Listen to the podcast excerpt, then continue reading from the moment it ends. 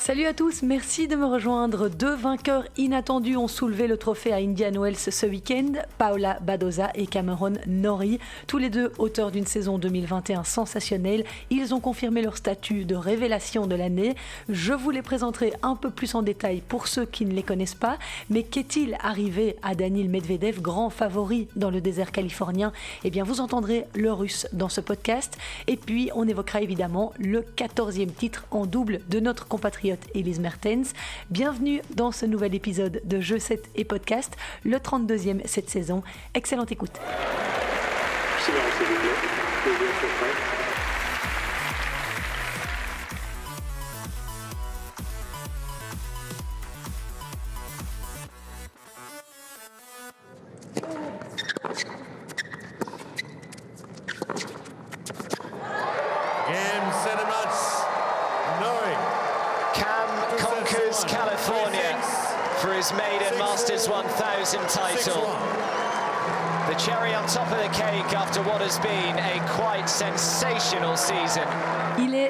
Désert et très peu de monde l'attendait à ce niveau-là.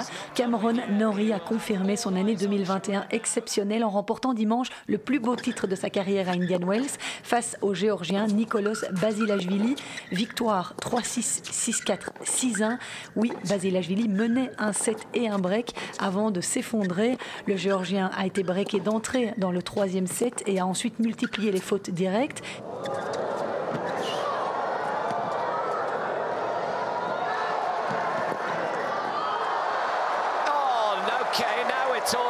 It's heating up here Le Britannique disputait la toute première finale en Masters 1000 de sa carrière, mais sa sixième finale de la saison, soit le plus grand nombre ex avec Novak Djokovic, même si évidemment on ne peut pas vraiment comparer les niveaux qu'ils ont chacun atteints. Et sur les six finales disputées cette année, Cameron Norrie n'en avait remporté qu'une seule jusque-là, c'était à Los Cabos il y a un mois. Il compte désormais 47 victoires sur le circuit cette saison et devient le premier Britannique à s'imposer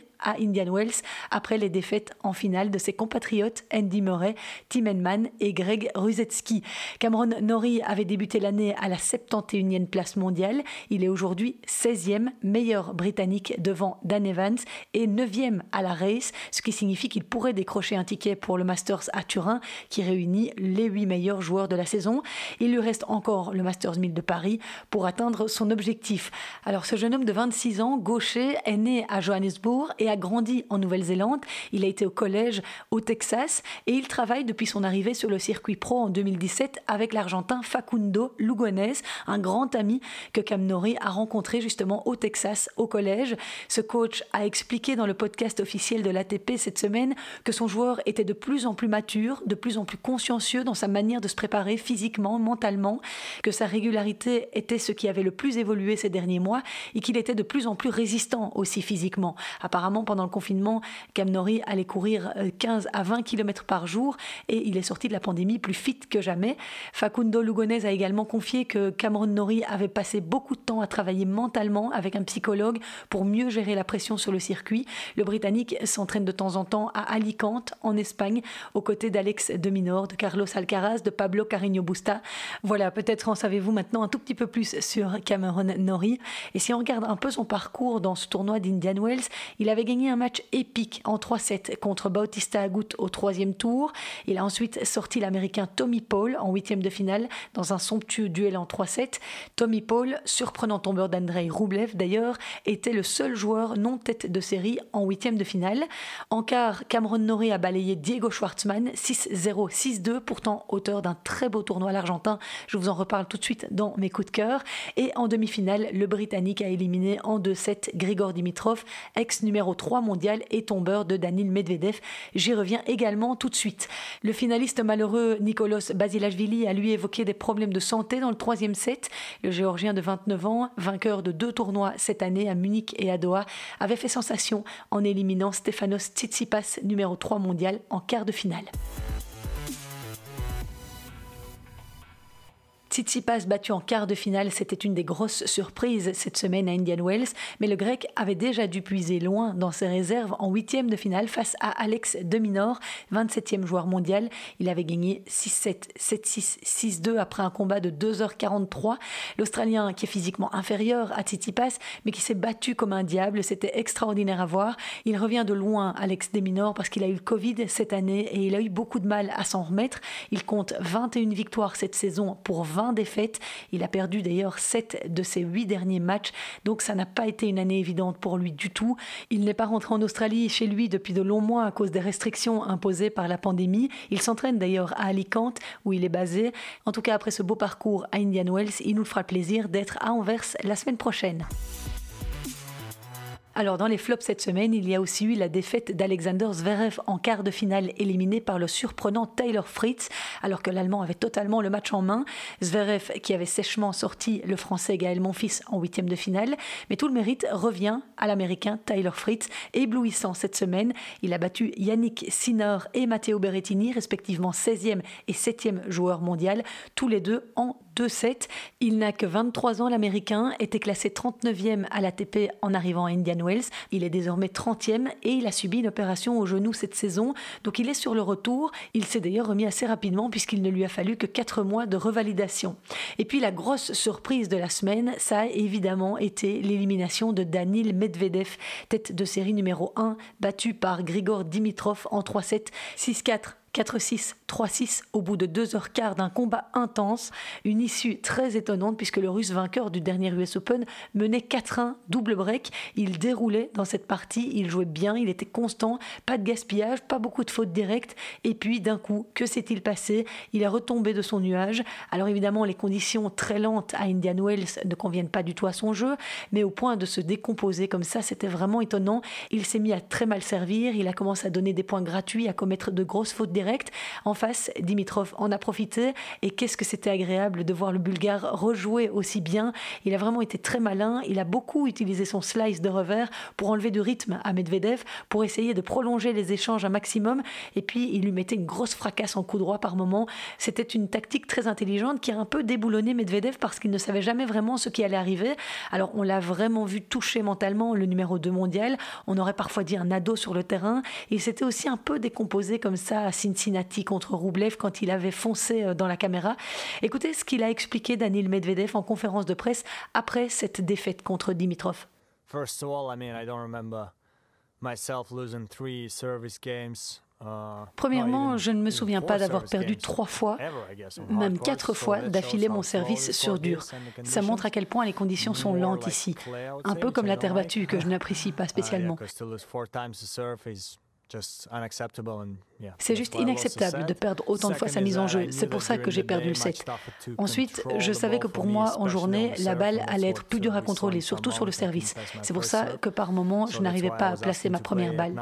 C'est pour ça que j'avais demandé à jouer la nuit, mais ce n'était pas possible car j'avais eu un jour off, tandis que ceux qui avaient joué mardi ne pouvaient qu'être programmés en soirée. Mais ça, c'est normal.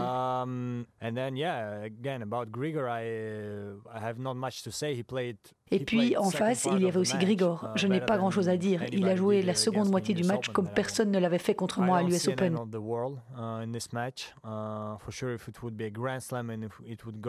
Ce n'est pas la fin du monde après ce match. Bien sûr, si ça avait été un grand chelem, ce serait beaucoup plus difficile à digérer. Mais il y a tellement de choses à considérer dans le tennis que je ne pense pas que ce serait arrivé en grand chelem. Pour être honnête, oui, je me suis senti épuisé pendant ce tournoi. Bien sûr que je ne l'aurais jamais dit avant mon match. Maintenant que c'est fini, je peux. J'ai plusieurs problèmes physiques qui sont uh, apparus, donc je verrai bien dans les uh, prochains jours si je peux jouer à Moscou, ce à quoi je tiens beaucoup évidemment uh, chez moi, mais je dois prendre soin de mon corps avant tout.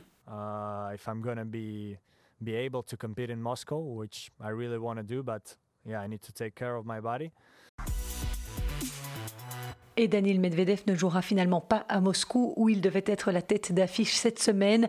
Trop fatigué après avoir enchaîné l'US Open, la Lever Cup et Indian Wells, il préfère faire une pause pour aborder la fin de la saison indoor dans les meilleures conditions possibles avec Paris et le Masters de Turin. Et notons enfin que cette défaite de Medvedev met quasiment fin à la course à la place de numéro 1 mondial en fin d'année. En cas de titre à Indian Wells, le russe aurait relancé le suspense puisqu'il serait revenu à moins de 1000 points de Novak Djokovic à la race. Or, maintenant, surtout sans jouer à Moscou, c'est mission impossible, le Serbe comptant près de 2000 points d'avance.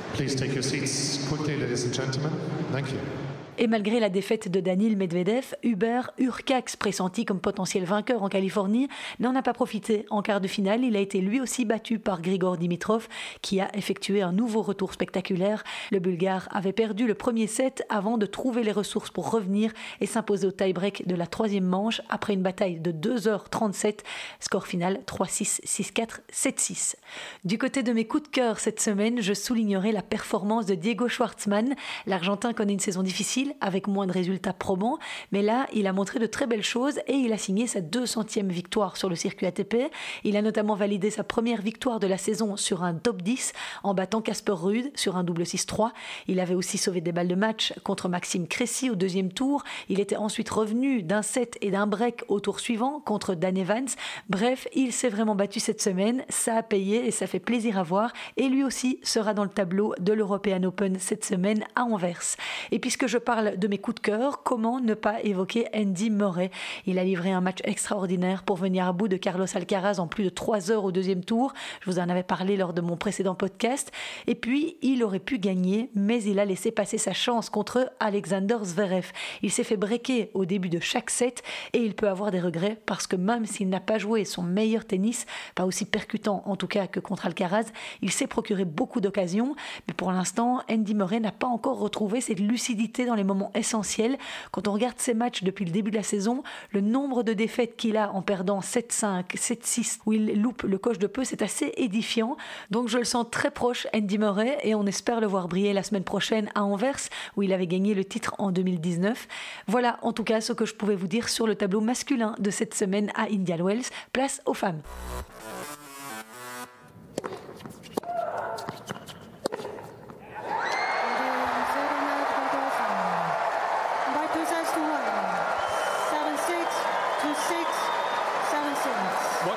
Taylor. Et eh bien, dans le tableau féminin, une autre pépite de cette saison 2021 a fait son entrée dans la cour des grands. Paola Badoza, vainqueur de la Bélarusse Victoria Azarenka, 7-6, 2-6, 7-6 au terme d'une magnifique finale de plus de 3 heures. Mon Dieu, que la nuit était courte. À 23 ans, cette talentueuse espagnole née à New York décroche le deuxième titre de sa carrière après celui gagné à Belgrade au mois de mai, même si elle l'avait remporté sur l'abandon d'Anna Konyu. C'est son premier titre dans un Masters 1000. Elle aussi, elle avait commencé l'année à la 70e place mondiale et fait un bond cette semaine au classement jusqu'à la 13e place. Désormais 8e à la race, elle est en position de se qualifier pour son premier Masters. Pour arriver en finale à Indian Wells, à l'occasion de sa toute première participation à ce tournoi, Paola Badoza n'avait perdu qu'un seul set au premier tour face à Yastremska. Elle a ensuite balayé Coco Gauff 6-2-6-2 lors d'une soirée particulièrement venteuse où elle n'a commis que 7 petites fautes directes. Badoza a ensuite sorti Barbara Seule top 10 d'ailleurs encore présente dans le tableau. L'Espagnole s'est ensuite offert le scalp de la redoutable Angélique Kerber en quart de finale. Et puis elle a sorti la Tunisienne Hans Jaber en demi. Et cette finale, je vous le disais, était vraiment d'une très grande qualité à l'image de cette incroyable balle de premier set remportée au tie-break par Paola Badoza. Azarenka a ensuite rétorqué en empochant la deuxième manche et elle a eu ses chances dans le troisième set. Azarenka, puisqu'elle a servi pour le gain du match à 5-4, mais Badoza est parvenue avec beaucoup de cran à enrayer la machine bélarusse, puis à se montrer une deuxième fois très solide dans le tie-break, et elle s'est alors écroulée avant d'aller essuyer ses larmes dans les bras de son nouvel entraîneur. D'abord, Vika, je voudrais te féliciter. Je me souviens quand j'avais 14-15 ans, je te voyais jouer en Grand Chelem et je disais à mon entraîneur que je voulais un jour jouer comme toi. Merci d'avoir été une telle inspiration.